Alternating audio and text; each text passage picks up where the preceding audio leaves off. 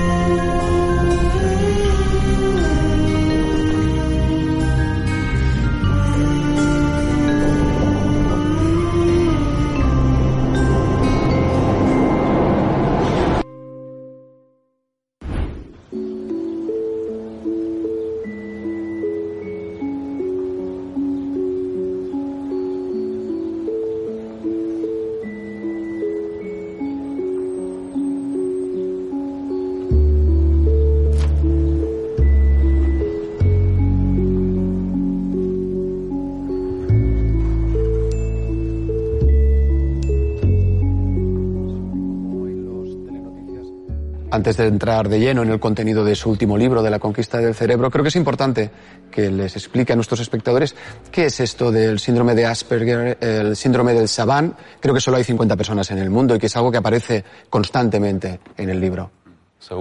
El autismo es un trastorno del desarrollo.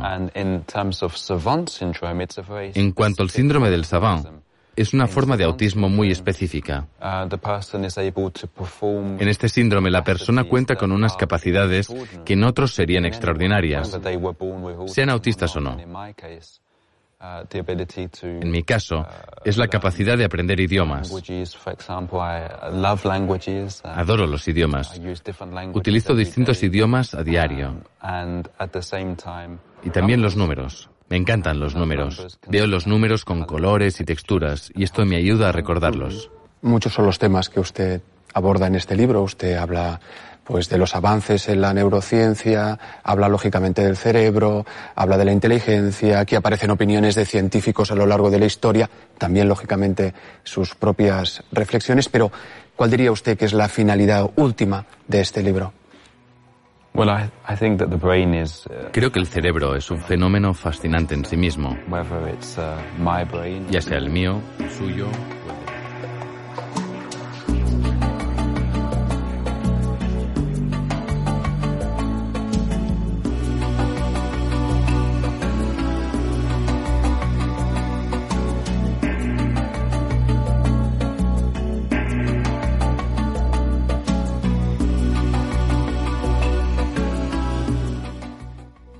Muy buenos días, muy buenas tardes, muy buenas noches, queridos eh, amigos y seguidores de, este canal, del canal de Artur Oms, de Misterios Universales, aquí en YouTube. Eh, me encuentro hoy reunido con Jorge Daniel Vivas eh, como siempre, desde Reno, en Nevada. Muy buenas tardes aquí, Jorge. ¿Qué tal? ¿Cómo estás, amigo? Hola, Artur. Muy bien por aquí, por la muy fría Nevada, en este mediodía. ¿Está, está nevada? ¿Nevada? No, y nevó hace dos días, pero está muy, muy frío. Y te aseguro, yo no soy friolento y hoy hay que abrigarse bien. Está realmente frío y nublado. Jorge, eh, oye, debajo de, tu chaqueta veo que llevas una, una, camiseta, una camiseta muy chula. Sí. La selección argentina. No es la de Brasil. Es Argentina, sí, sí, sí, sí. Eh, lo que pasa es que ya estoy mentalizado que en 16 días comienza el Mundial de Fútbol. Y en 17 días, para, bueno, más o menos, 17 días y 12 horas debuta a mi país. Bueno, pues mira, desde aquí, Jorge, desde aquí, Jorge, te voy a decir una cosa. Todos mis deseos para que Argentina gane este mundial. Entre, entre, otra, entre otras cosas, te voy a decir por qué. Eh, que no tiene nada que ver con, lo que vamos a hablar ahora, ¿no? Pero, entre otras cosas, te voy a decir por qué. Porque tenéis en la selección argentina, para mí, el mejor jugador de, de la historia a, todos los niveles, ¿eh? tanto dando ejemplo en su vida personal como en su vida deportiva. Y creo que se merecería tanto vuestro país como este jugador, que es Lionel Messi, ganar este mundial. O sea que, vamos, eh, mis, todos mis deseos absolutos para que Argentina gane este mundial. Bueno, muchas gracias. Yo tengo un gran respeto por las 32 selecciones que van a competir, porque todos lo, lograron la clasificación jugando realmente muy bien. Y, en el grupo donde está mi selección está también este, Arabia, quien respeto, mis hermanos de México, que les tengo un gran cariño, y Polonia. Eh, pero realmente es, un, sí, es una selección este, eh, íntegra muy interesante. Más allá de un jugador o dos, eh, en realidad es un conjunto homogéneo que están dando muy bien.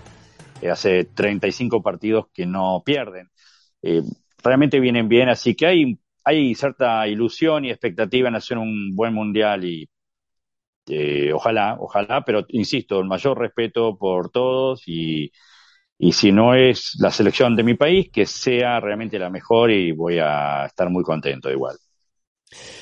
Jorge, hoy eh, estamos aquí porque vamos a hablar de un tema muy, muy interesante que tú propusiste, como siempre. Muchísimas gracias eh, por, proponer y traer estos temas tan interesantes. Vamos a hablar del síndrome de Savant. Y cuando hablamos del síndrome de Savant, tenemos dos tipos de personas que tienen este síndrome. Es decir, aquellas que desde que han nacido tienen ese síndrome y luego hay otras personas que de un día para el otro, por un accidente, por una enfermedad, por una lesión cerebral, por muchas cosas, se despiertan y resulta que saben hacer o tienen unos dones que no habían tenido jamás y son realmente muchos de ellos excepcionales. Jorge, ¿te parece si empezamos definiendo qué es el síndrome de Savant? Sí, Artur. Eh, bueno, el síndrome de Savant, que es conocido en nuestro idioma como el síndrome del sabio o el síndrome del que sabe, eh, básicamente, digamos que es una alteración en el neurodesarrollo de las personas, que como bien dijiste puede ser desde que nacen o pueden ser en una edad más avanzada. A veces ocurre, como bien dijiste, por una lesión en el cerebro, un accidente o un incidente, y también puede ser porque hay, quiero aclarar, hay más o menos un 50 autismo, el otro 50% no. Entonces, en el caso de los que tienen autismo, digamos que es una transformación del espectro del autismo que lleva a que puedan tener estos dones y habilidades asombrosas. Eh, y hasta el día de hoy quiero aclarar que no está totalmente claro el origen en sí de este síndrome. ¿no? Eh, claro, también quiero aclararte, Artur, y amigos, que que no es algo nuevo esto. Eh, me fijaba que el uh, caso más antiguo, Artur, data de 1789, eh, en Estados Unidos, aquí, cuando un médico de nombre eh, Benjamin Rush tiene un paciente que tiene una extraña habilidad, que apenas conoce a alguien a los segundos de conocerlo, puede decir con exactitud la edad que tiene y jamás se equivoca. Entonces, ese es el primer caso que haya datos precisos, aunque no se lo conocía con ese nombre a este síndrome. Y quiero aclarar que este doctor no es un doctor más, sino que fue la primera persona que tuvo el título universitario de química en Estados Unidos y ah, también estuvo con el paso del tiempo involucrado en la política y fue uno de los que puso su firma la declaración de la independencia de Estados Unidos, este Benjamin Rush, que es el que eh, tomó datos del primer caso eh, Savant conocido. Desde luego, Jorge, eh, estamos hablando de habilidades que, son innatas, ¿no? Habilidades como, por ejemplo, ser capaz de, leer dos páginas a la misma vez de un libro, ser capaz de haber leído 12.000 libros, por ejemplo, el, el, caso de Kim eh, Kim Peck, ¿no? 12.000 libros y recordar el 98% de estos 12.000 libros. Estamos hablando de personas realmente eh, con unas capacidades intelectuales eh, asombrosas. Muchas veces em, dicen que el síndrome de Savant es debido a que algunas de estas personas padecen autismo, pero no siempre es así. Es decir, no siempre el síndrome de Savant va ligado a una enfermedad, ¿verdad, Jorge? Bueno, sí, exacto, perfecto. Eh, aproximadamente un 50% tiene autismo y el otro no. En el caso de este señor que nombraste, Peck, él eh, no era autista, eh, era alguien que nació con macrocefalia, o sea, un cerebro más grande que lo normal. Él eh, tenía un daño permanente, permanente desde que nació en el cerebelo. Y fíjate que él, a él le faltaba algo que todos tenemos, que son unas fibras nerviosas que unen los dos hemisferios. Se cree que el hecho de que no tuviera esa unión de los dos hemisferios era lo que le permitía poder leer con cada ojo una página y fíjate que tardaba entre 8 y 10 segundos en terminar de leerlas. Y en una hora más o menos había leído un libro. Y como bien dijiste, fíjate que él leyó cerca de 12.000 libros. Y estamos hablando de lo más granado de la literatura universal, desde Homero, Shakespeare, la Biblia, enciclopedias. Tenía una gran cultura en filosofía, en historia, en geografía, eh, una persona con un gran conocimiento, porque recordar un 98% de 12.000 libros es, es increíble, eh, porque uno puede recordar someramente por ahí el tema de un libro, pero con el paso del tiempo vas olvidando cosas. Y él a lo largo de 58 años, que fue el tiempo en que vivió, recordemos que él murió en el año 2009 de un ataque cardíaco, él era originario de Salt Lake City, Utah. Eh, lo hacía realmente asombroso. Mapas de Estados Unidos. Y los tenía tan grabados en su mente que uno podía decir, por ejemplo, quiero ir a determinada dirección en Minnesota, por decir un estado. Y él podía indicar al momento, calle por calle, que debías tomar hasta llegar a la puerta del lugar donde ibas, con una precisión asombrosa, sin haber ido jamás a ese lugar. Igual que alguien le podía decir su nombre y apellido y decirle su número telefónico, porque había leído todas las guías telefónicas y tenía en su mente grabado toda esa información. Como podía, por ejemplo, sabiendo tu fecha de nacimiento, saber en qué año, en qué mes y qué día de la semana te ibas a jubilar. Em, y sin embargo, a pesar de ese gran conocimiento, él tenía dependencia de otras personas. Por ejemplo, él podía abrocharse una camisa, pero no podía cocinar ni conducir un auto. Eh, cuando él caminaba solía eh, asistirse de alguien que iba a su lado, de alguien que lo acompañaba. O sea que era muy dependiente, tenía ciertas limitaciones eh, físicas pero su cerebro era herramiento, eh, que lo han hecho tal vez el más asombroso de todos, eh, los avants y tocar instrumentos, sí tenía un gran bagaje de conocimiento en cuanto a la música y si él escuchaba una pieza musical, con total facilidad decía quién era el autor de la misma, pero no podía, como digo, interpretarla. Tampoco podía hacer un comentario crítico o un resumen de una obra literaria.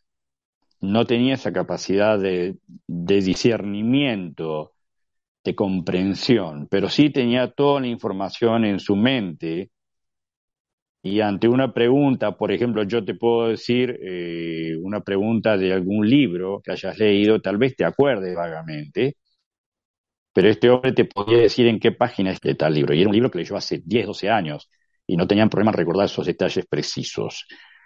Eh, pero si bien él es un caso asombroso de alguien que no tenía autismo, sí hay casos eh, de personas que lo han tenido. Y me gustaría poder citar, por ejemplo, a otra persona que me llamó mucho la atención, que es un eh, afroamericano de nombre eh, Orlando Serrell.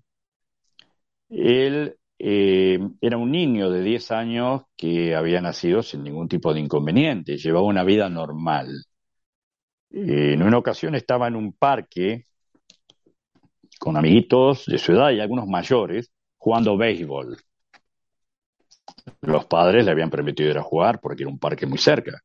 No sé si vos alguna vez tuviste en tus manos una pelota de béisbol, Artur, pero te aclaro que son eh, desde ya más grandes, de mayor tamaño que una de la, La, tuve y son, muy duras, son muy duras. Son muy duras, son macizas.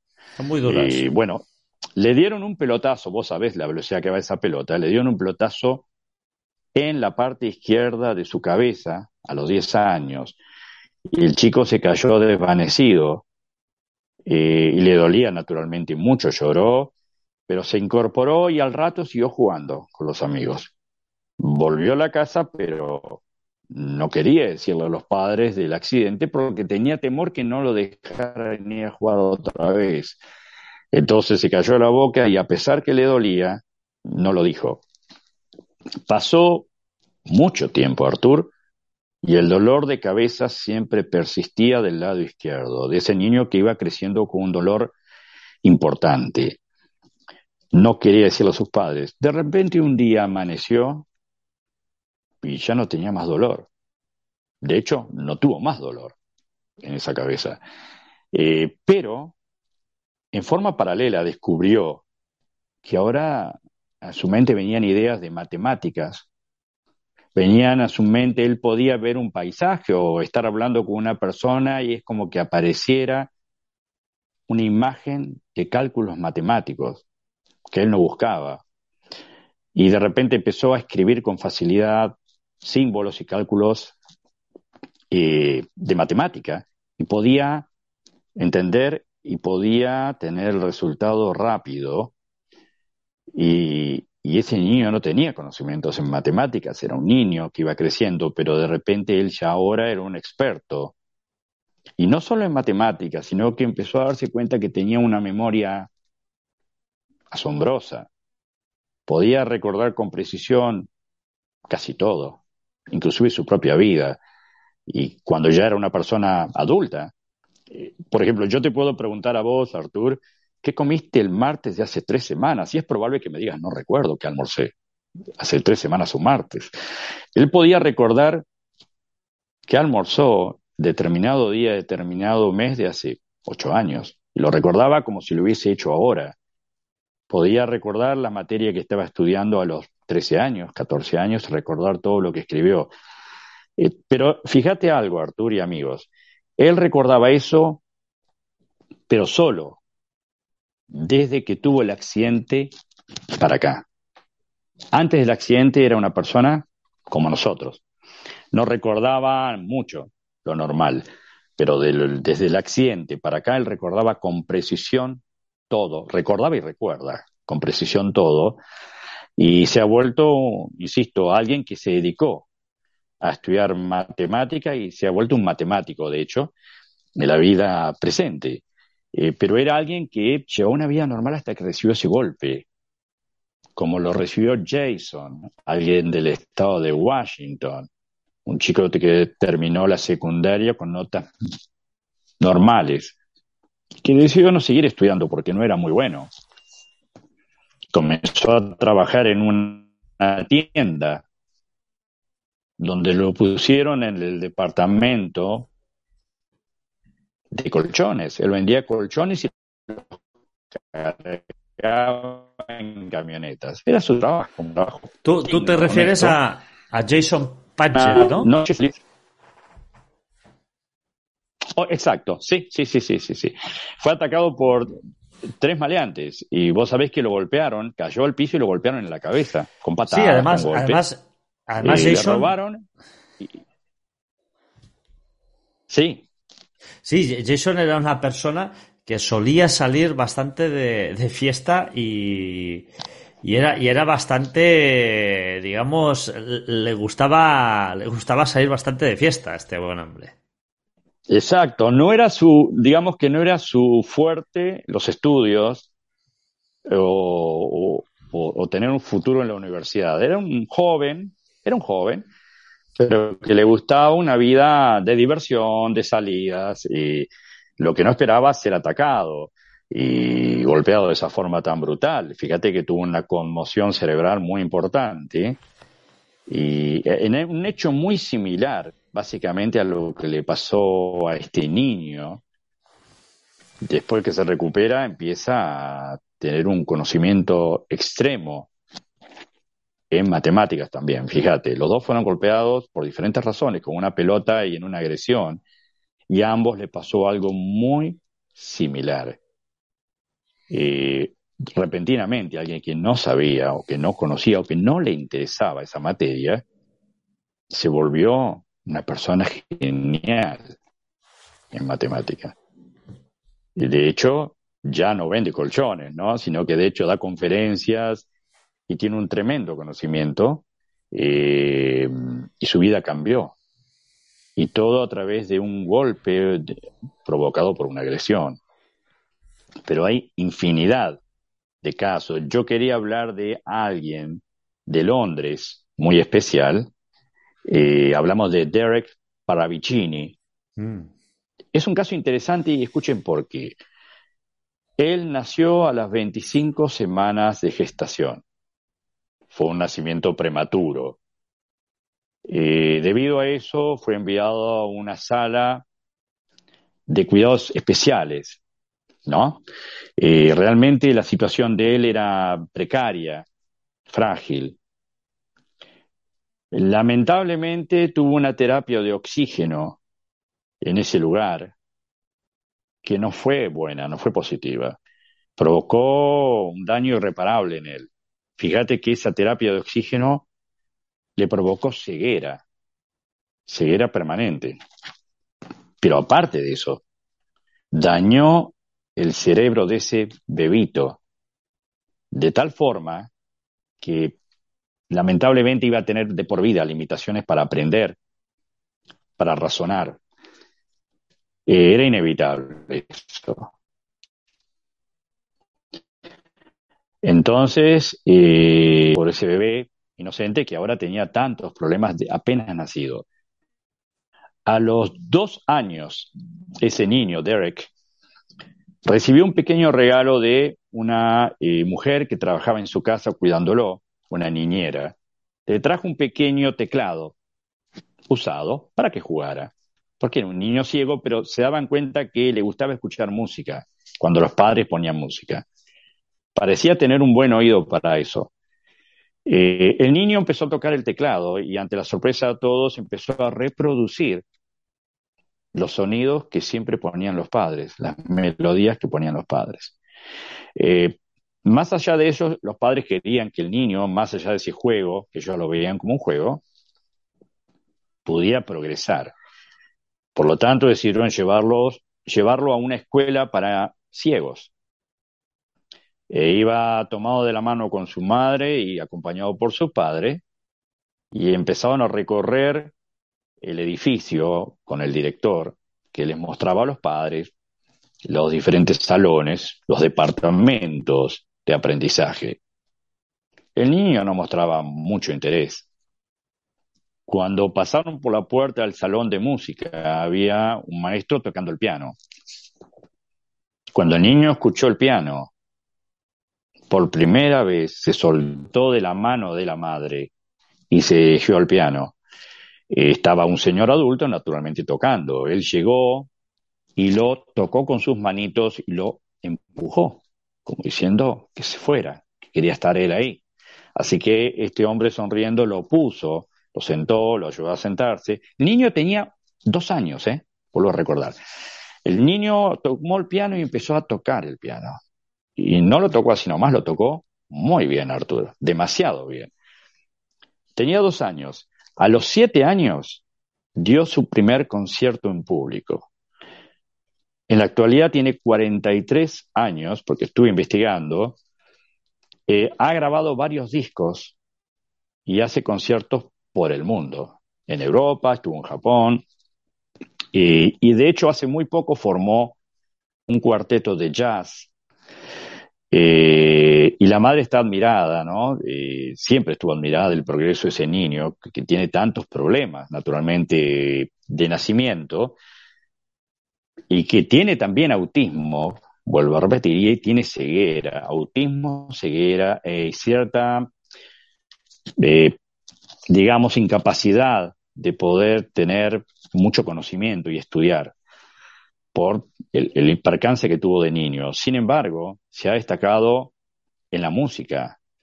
Él tiene también el síndrome de Savant, que le da una habilidad especial en cuanto a mujer, Artur, que me llamó mucho la atención. Es una mujer del estado de Ohio, Ellen Boudreau, eh, una mujer que nació también con autismo, que nació también con ceguera, pero ella nació en forma natural así. No fue que fue provocado por un accidente. Esta mujer también se dieron cuenta que tenía un gran oído para la música, no podía ver, pero podía también tocar el piano. Y lo hacía muy bien, y lo sigue haciendo muy bien. Pero tiene dos peculiaridades que yo creo que son únicas en el mundo, Artur. Esta mujer tiene una habilidad para emitir un sonido con su boca, en ese caso era un objeto, un ovni, y vuelve al radar y le indica las dimensiones del mismo la distancia del mismo y en este caso la velocidad, si es que este objeto es sólido. En este caso esta mujer que es ciega emite un sonido y ella interiormente puede percibir la distancia de los objetos o las personas que están cerca de ella. Eh, igual que como si fuera un radar, como si fuera un radar. Exactamente, un radar humano, pero es el único caso que yo conozco así, eh, que pueda emitir un sonido y ella descubrió que con eso puede ver interiormente la distancia exacta, ¿eh? no, no aproximada. Sabe la distancia que se encuentra una pared, una mesa, una persona, un auto y las dimensiones. Funciona su mente como así, como una pantalla o como un sonar.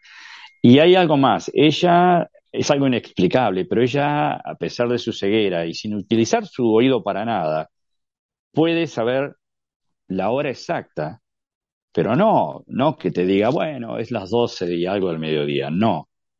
Ella te dice es la hora 12 con 24 minutos y vos mirás y es 12 y 24. ¿Cómo lo hace? No hay explicación. No hay explicación, pero jamás se equivoca. Sabe la hora exacta en cualquier momento de cualquier día. Sabe la hora que empieza un programa de televisión que ella escucha por ejemplo, noticias o un programa determinado o en la radio, ella eh, sabe la hora que empieza porque sabe el horario del programa y sabe la hora que es. No necesita que nadie le diga ni poner una alarma. Eso es algo propio de ella. Y hay savants, eh, estuve viendo, a nivel mundial actualmente hay alrededor, se calcula de 50, tal vez un poquito más. Eh, no son tantos, pero todos tienen diferentes habilidades. Vos fíjate que hay gente que tiene una capacidad especial en, en el arte. Hay un señor que puede con una facilidad tremenda eh, es un hombre muy sencillo, pero él toma arcilla y sin conocimientos.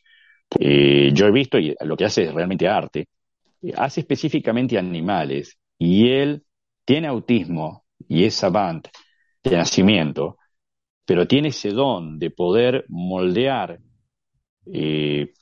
a veces hasta barro ha utilizado, y hace animales, pero de una belleza increíble. Y él no es que fue a una escuela de arte, él tiene esa habilidad innata en él.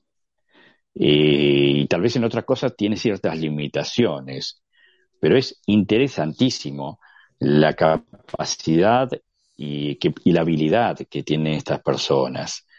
Yo me he quedado realmente sorprendido porque hay tantas personas que yo estuve viendo como 12 casos y me quedé asombrado porque no son todos exactamente iguales, eh, pero todos tienen sobre todo una gran memoria, la mayoría, o un gran oído especial, eh, que los hace diferentes.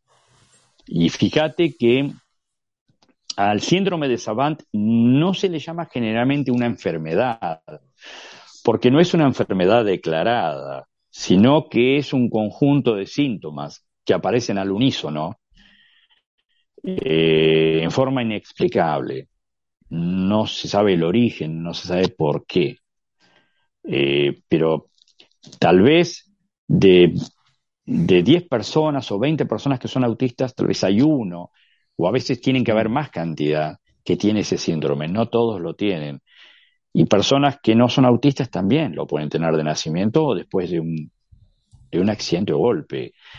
Y yo me he quedado sorprendido y te digo, y hoy te comentaba que está en YouTube, se pueden ver, por ejemplo, a, Derek Paravicini, yo lo he visto y me he quedado asombrado, tocando, pues sabés que él es ciego, está sentado en una banca y tiene dos pianos, y con cada mano está tocando los dos pianos a la vez, unas melodías impresionantes, y digo, ¿cómo lo puede hacer?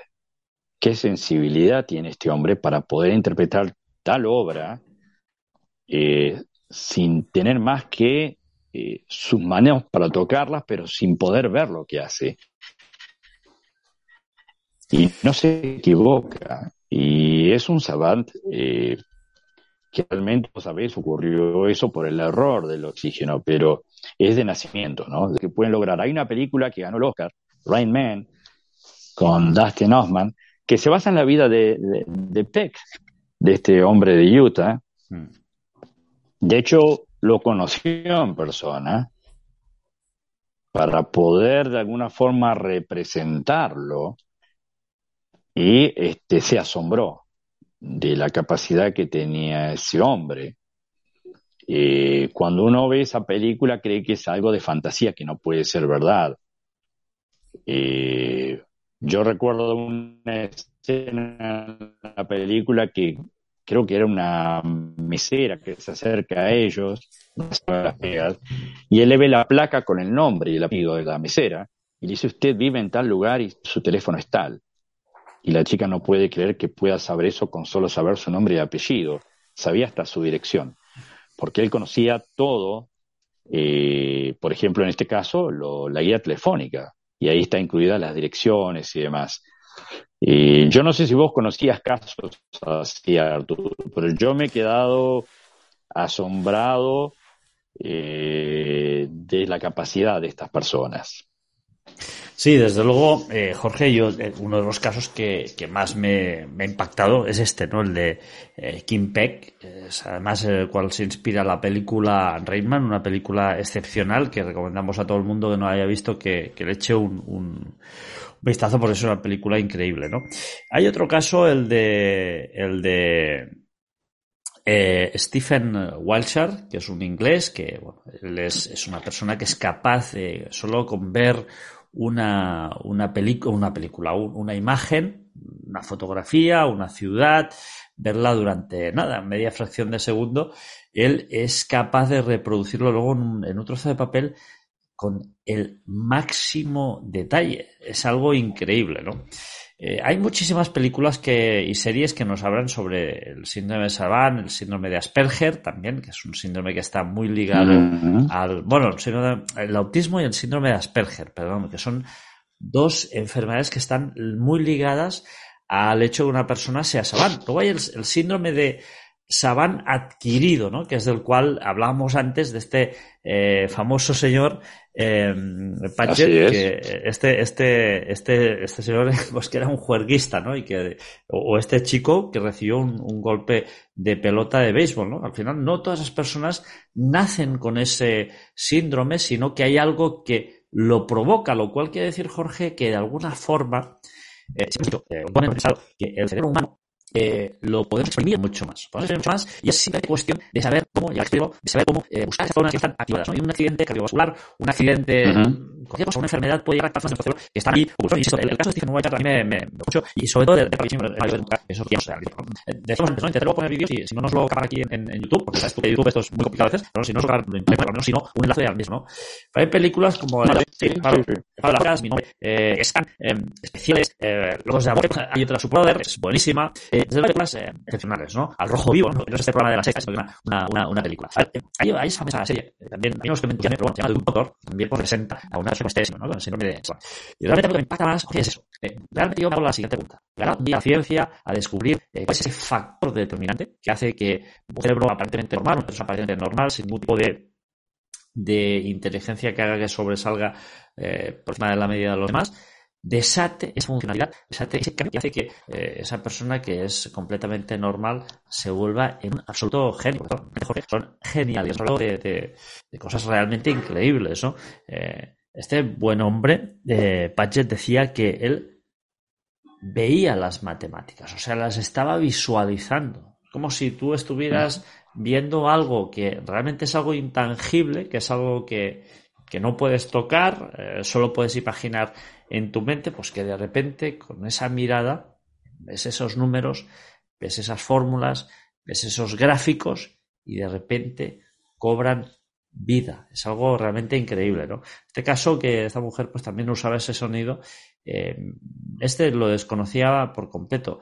La cuestión, yo no sé si tienes más datos sobre esta mujer, hasta cuánto, a qué distancia era capaz de, de realizar esto, porque a lo mejor veía un edificio que estaba a 20 millas, por decir algo. No sé si era capaz de, de no sé si tienes algún dato más, pero realmente es, es algo muy no, sorprendente. No, yo, yo, sé que vi una información de, mostraba una distancia importante, ¿eh? no, no era unos dos o tres, no, no, distancia, no recuerdo ahora con precisión, lamentablemente mi memoria es demasiado limitada.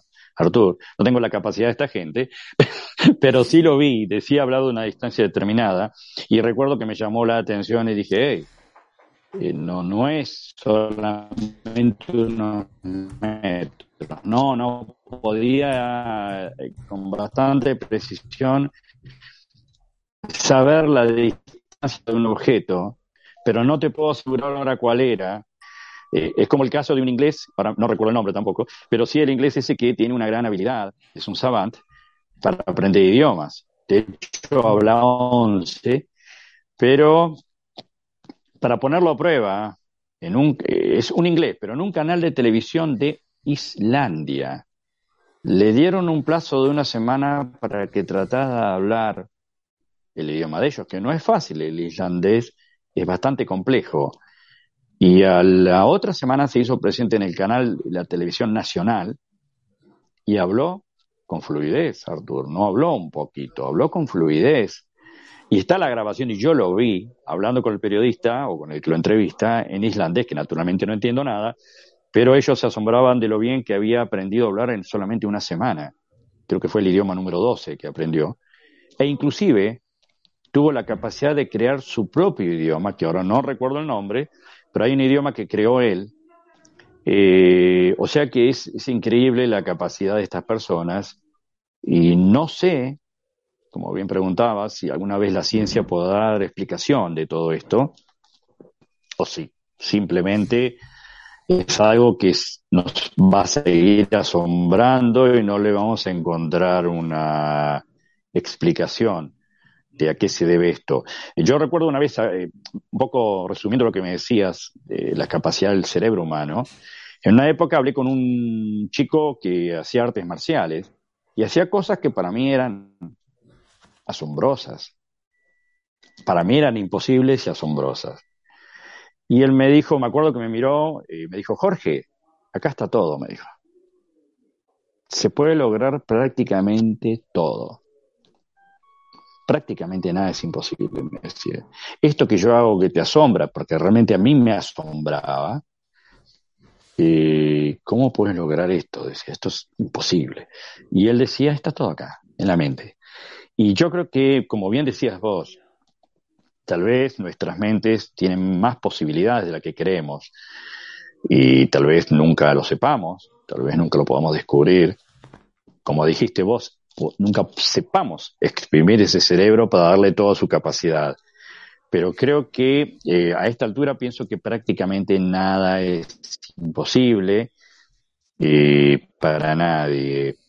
A veces hay una tendencia, Arturo, a subestimar a las personas cuando uno sabe que tiene determinada limitación o un problema de salud, lamentablemente, y puede uno subestimarlo y decir, uy, pobre persona, pobre joven, pobre señora. Y tal vez deberíamos respetar mucho más a todos porque nos pueden sorprender con otra habilidad que nosotros no podemos llevar a cabo y, y tal vez el limitado soy yo y no esa persona. Eh, eh, más de una ocasión he conocido personas que aparentemente tienen cierto grado de discapacidad, pero tienen otras capacidades que yo he visto en mi país, por ejemplo, y que yo no puedo hacer, no puedo llevar a cabo. Y él, con todos los problemas que tiene, logra cosas que yo no he logrado y tal vez nunca logre en la vida. O sea que eh, creo que el respeto, y la consideración y el confiar en todos, porque nada es imposible, en las capacidades tal vez ocultas que todos podamos tener. Creo que es importante y sobre todo eso no subestimar a nadie jamás. Desde luego, Jorge, eh, muchas veces pensamos que, pues que o cometemos ¿no? Eh, el, fallo de decir, ostras, pues este parece que no está muy, muy bien ¿no? de, de la cabeza. Pero, a ver, siempre yo eh, intento, eh, por eso la empatía es una calidad tan importante, ponerte en el lugar de la otra persona. Y una vez te has puesto en el lugar de la otra persona, eh, darle, tratarla como un igual. Es decir, ¿por qué? Porque nadie es, es diferente. Yo recuerdo un caso, yo tengo un familiar que, que es autista eh, y yo siempre, siempre, siempre lo traté como una persona absolutamente normal. De hecho, yo creo que era el único que lo trataba de forma normal porque, eh, desgraciadamente, tú sabes que los niños son los más, las personitas más crueles que hay en el, eh, sobre faz de la Tierra, porque los niños son capaces de lo peor con otros niños, ¿no? Entonces estamos hablando de que éramos adolescentes ¿Qué es lo que sucedía? Pues te voy a explicar algo que para mí fue muy curioso y yo no me di cuenta, me lo, me lo dijo su hermana al cabo de, muchos años. ¿no? Eh, yo, este, este chico que, tiene, que tiene, que tiene esta, esta, enfermedad, que es autista, pues a mí él eh, nunca me daba la mano. Le daba la mano a todo el mundo para saludar. Él le daba la mano a todo el mundo. A mí me daba dos besos y un abrazo yo no, me fijé, no le di jamás ningún tipo de, importancia. ¿no? E, en cambio, eh, su hermana con los, años nos volvemos a reencontrar y, me dijo que le había quedado profundamente marcado esto porque él, su hermano, a mí siempre me ha dado un abrazo y dos besos. ¿Por qué? Pues yo siempre lo, lo traté como una persona normal, que yo, yo no, o sea, dejé su presunta discapacidad de lado y siempre lo traté normal. ¿Por qué? Porque lo que nosotros podemos quizá entender que es normal, lo tratamos como normal porque tenemos unos parámetros preestablecidos y preinsertados en nuestra sociedad. Que nuestra sociedad dice pues, que una persona así es normal y la que no es así no es normal. ¿no? Eh, bueno, ahora, eh, evidentemente, los términos, los adjetivos se han suavizado mucho, Jorge, pero yo estoy escribiendo un libro eh, que ya está prácticamente al 99%, ahora sí, ahora sí, después de, este, de estos días atrás, ahora sí. Y fíjate, em, uno de los investigadores ovni más famosos de España eh, decía lugares donde se ven ovnis en centros para subnormales, tal cual, tal cual. esto sale en una revista, en una revista de los años 80. Entonces, claro, había una especie de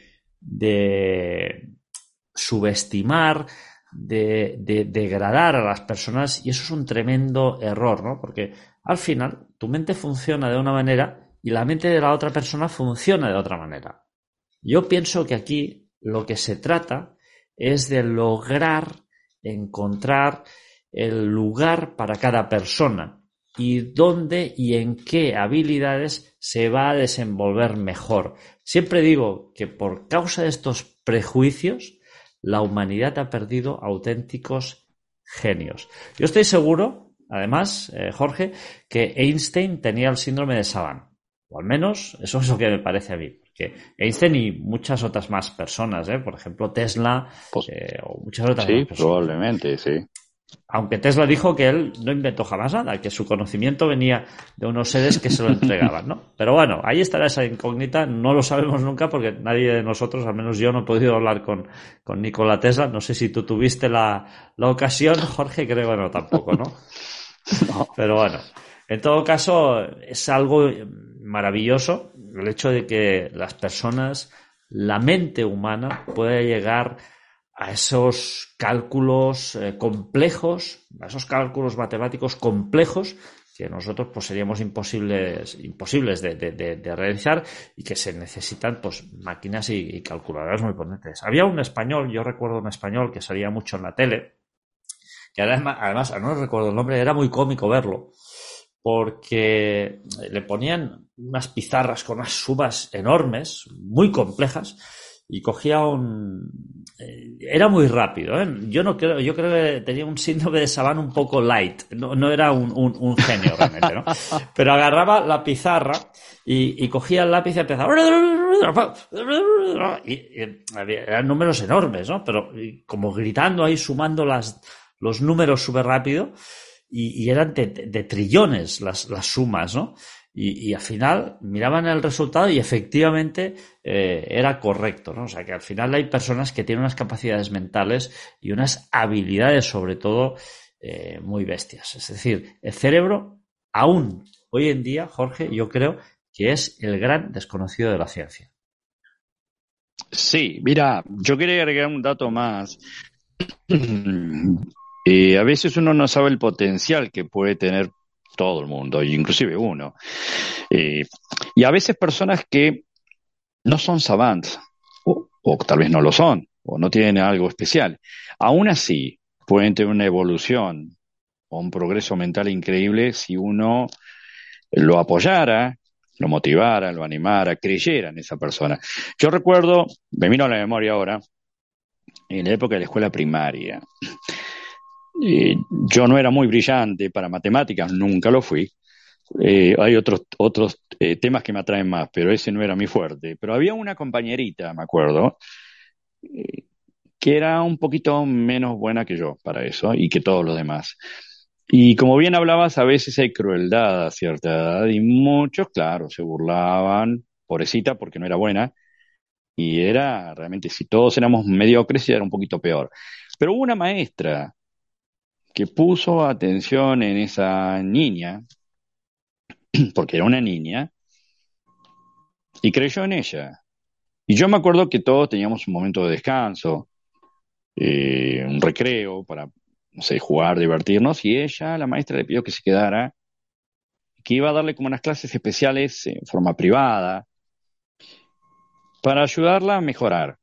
en una ocasión, no pasó tanto tiempo, yo me acuerdo claramente de eso, y puso unos cálculos que para mí eran imposibles, porque juego bastante limitado. Tomé la tiza y no, lo hice muy mal. ¿Pasó otro? No. ¿Otra? No. ¿Alguien? ¿Quién sabe esto? Nadie. Para mí era imposible hacerlo. Pero de repente alguien levantó la mano del fondo. y Yo no sabía quién era. Y era esta niña. La niña pasó, vi con, la vi con una gran sonrisa que nunca la había visto antes. Tomó la tiza, pero te aseguro, Artur, que no tardó nada. Lo hizo y nos quedamos sorprendidos, lo hizo bien. Entonces, ante nuestra sorpresa, esta maestra puso otro cálculo enseguida. Le preguntó si se animaba a hacerlo. Y fue una cosa, realmente no sé si llevó un minuto, lo hizo. Y vos otra vez su sonrisa de confianza. Jamás la vi humillada esa niña nunca más. Y yo la admiraba, y creo que todos la admirábamos. El cambio que hubo en esa niña no era una niña sabante, era una niña que seguramente podía dar mucho más de lo que daba, y tal vez ni ella ni nadie creía en ella, en su potencial, en las posibilidades. Pero alguien le dio la oportunidad de creer en ella y que creyera ella misma en que podía lograrlo, y lo logró. Y yo creo que tal vez muchos de nosotros podríamos ser mejores en algún área, más allá de mejores calidades de personas, sin duda. Y tal vez no creemos que lo podemos lograr, tal vez no confiamos y nadie nos dice, podés lograr, podés ser mejor. Pero al igual que esa niña, yo creo que todos eh, podríamos ser, no digo al nivel de un savant, pero podríamos ser mejores de lo que somos. Eh, y es una buena meta para intentarlo, eh, inclusive en uno mismo, en un hijo, en un ser querido, en alguien que queremos mucho, confiar en las posibilidades que pueda tener de superarse y de ser mejor de lo que es actualmente. Y como bien hablabas de subestimar, no, no debemos realmente, como bien lo dijiste, es un buen ejemplo. Eh, pensar que porque determinado joven o adulto tenga cierto problema o limitación, pensar que no va a poder hacer esto o aquello, eh, es probable que más de una oportunidad eh, nos dé una lección, ¿no? Por su capacidad que nosotros tal vez ni la tenemos. Eh, creo que realmente es un tema interesante, atrapante y para mí realmente asombroso el síndrome de Savant, Artur. Sí, desde luego, Jorge, yo estoy 110% de acuerdo contigo. Eh, todos, eh, de alguna manera, en nuestro interior, en esta cabecita, en esta, en este hueso que contiene nuestro cerebro, porque al final es un hueso, ¿no? El, el, cráneo. Eh, todo, bueno, son varios huesos, ¿no? De hecho, en esta cavidad, en la cual está encerrada nuestro cerebro, hay ese cerebro con unas capacidades realmente eh, brutales, ¿no? A los niños, sobre todo, sobre todo, sobre todo, los niños, eh, más que eh, sobre todo aquellos que están entre los 6 y los 12, 14 años, hay que ser muy cuidadosos, sobre todo, y apoyarlos muchísimo en absolutamente todo lo que hagan, porque realmente en esa edad son capaces de desarrollar habilidades que luego nunca más van a, ser capaces de, generar y desarrollar. Y por lo tanto, hay que dejar que esa creatividad, esa espontaneidad, esa, de alguna forma, inteligencia innata que ellos están creando, que la están creando ellos en ese, en ese momento, pues aflore y se, y se desarrolle, porque por muy tonto que nos pueda parecer según los estereotipos, porque repito, de tonto aquí no hay absolutamente nadie, puede parecer una persona, es decir, ese eh, prejuzgamiento eh, estéril e inútil que no sirve absolutamente para nada, desde luego, absolutamente todas las personas eh, tienen habilidades que nosotros de alguna forma, si tal y como tú decías, ayudamos a que se puedan desarrollar, esas habilidades van a aflorar y no solo van a aflorar, sino que además con el tiempo y de forma muy rápida se mejorarán y evidentemente harán pues que haya una explosión de, conocimiento de esa actividad y un desarrollo prácticamente eh, exponencial y muy, y muy elevado de, la misma. Con lo cual, yo estoy plenamente de acuerdo, Jorge, con lo, con lo que tú has dicho.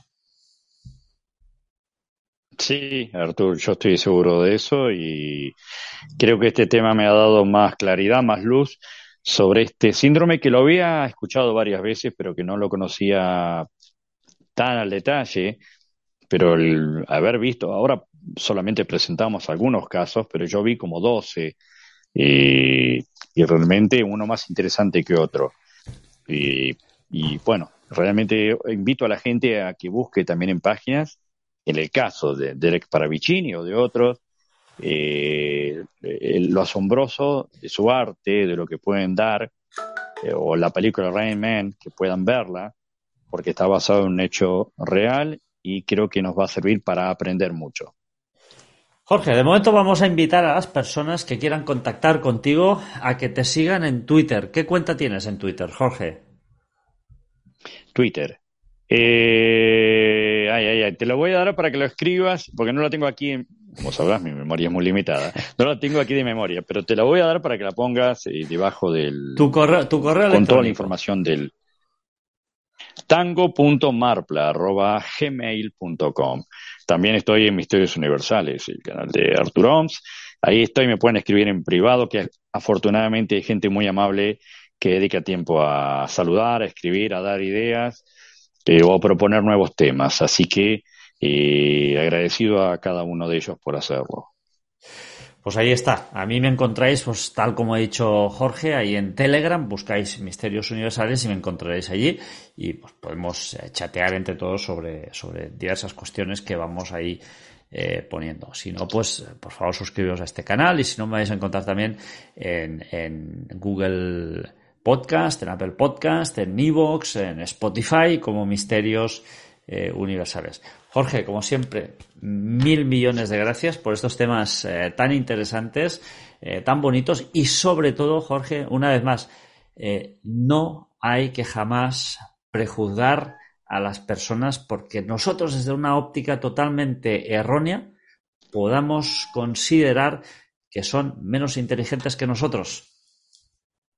No, totalmente de acuerdo con vos, totalmente de acuerdo cuanto a eso.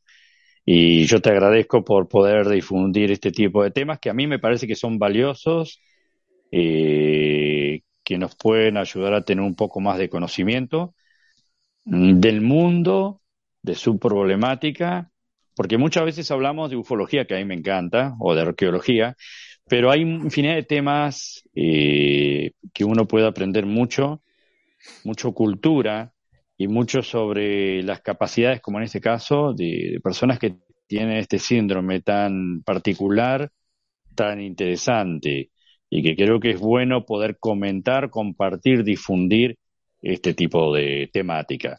Y como siempre quiero agradecerte y también agradecer a toda la gente que nos pueda escuchar o ver eh, y agradecer la amabilidad que tienen siempre en dedicar un tiempo para poder eh, conocer estos temas. Gracias a ti, Jorge. Gracias a las personas que nos escuchan. Un abrazo muy fuerte hacia Rino, hacia Nevada. Y a ver si, ojalá, dentro de algún tiempo nos podamos ver físicamente, porque esto de, del Internet está muy bien, pero a mí me gustaría darte un buen abrazo, Jorge. Muchísimas gracias. Estoy, sí, sabemos lo que pronto hay una posibilidad que nos pudiéramos ver y ojalá que así sea. Eh, de verdad, muchas gracias. Yo te agradezco infinitamente por tu humildad, eh, por tu bondad para conmigo y para con todos, porque debo reconocerlo públicamente. Estoy muy agradecido eh, que siempre me das la oportunidad, como a otros, de poder humildemente compartir algún tema que me parece valioso. y siempre hago llegar mi, mi saludo a la distancia, todo desde la ciudad de Reno, Nevada, aquí en el norte de Nevada, un Nevada otoñal y muy frío, por cierto. De verdad, muchas gracias a ti, Jorge, y esperamos que nos veamos pronto. De hecho, nos vamos a ver muy pronto, porque creo que mañana nos volvemos a ver, aunque sea cinemáticamente. Otra vez sí, es verdad, mañana nos volvemos a reencontrar pero acompañados con otra maravillosa persona. Así que mañana nos reencontramos. Jorge Daniel Vivas Grigoriades. Eh, por favor, seguidlo en Twitter, luego pondremos su cuenta, escribirle si queréis. Te voy a pasar el, sí. Y os mandamos un abrazo a todos y os decimos hasta pronto. Narrow streets of cobblestone. Neath the halo of a street lamp I turned my collar to the cold and damp. When my eyes were stabbed by the flash of a neon light It split the night and touched the sound of silence and in the naked light I saw ten thousand people, maybe more. People talking without speaking. People hearing without listening. People writing songs shared. No one dared disturb the sound of silence. Fool said I, you do not know. Silence like a cancer grows. Hear my words that I might teach you. Take my arms that I might reach you. But my words, like silent raindrops, fell and echoed the wells of silence. And the people bowed and prayed to the neon god they made. And the sign flashed out its warning in the words that it was forming. And the sign said the words of the prophets are written on the subway walls, tenement halls,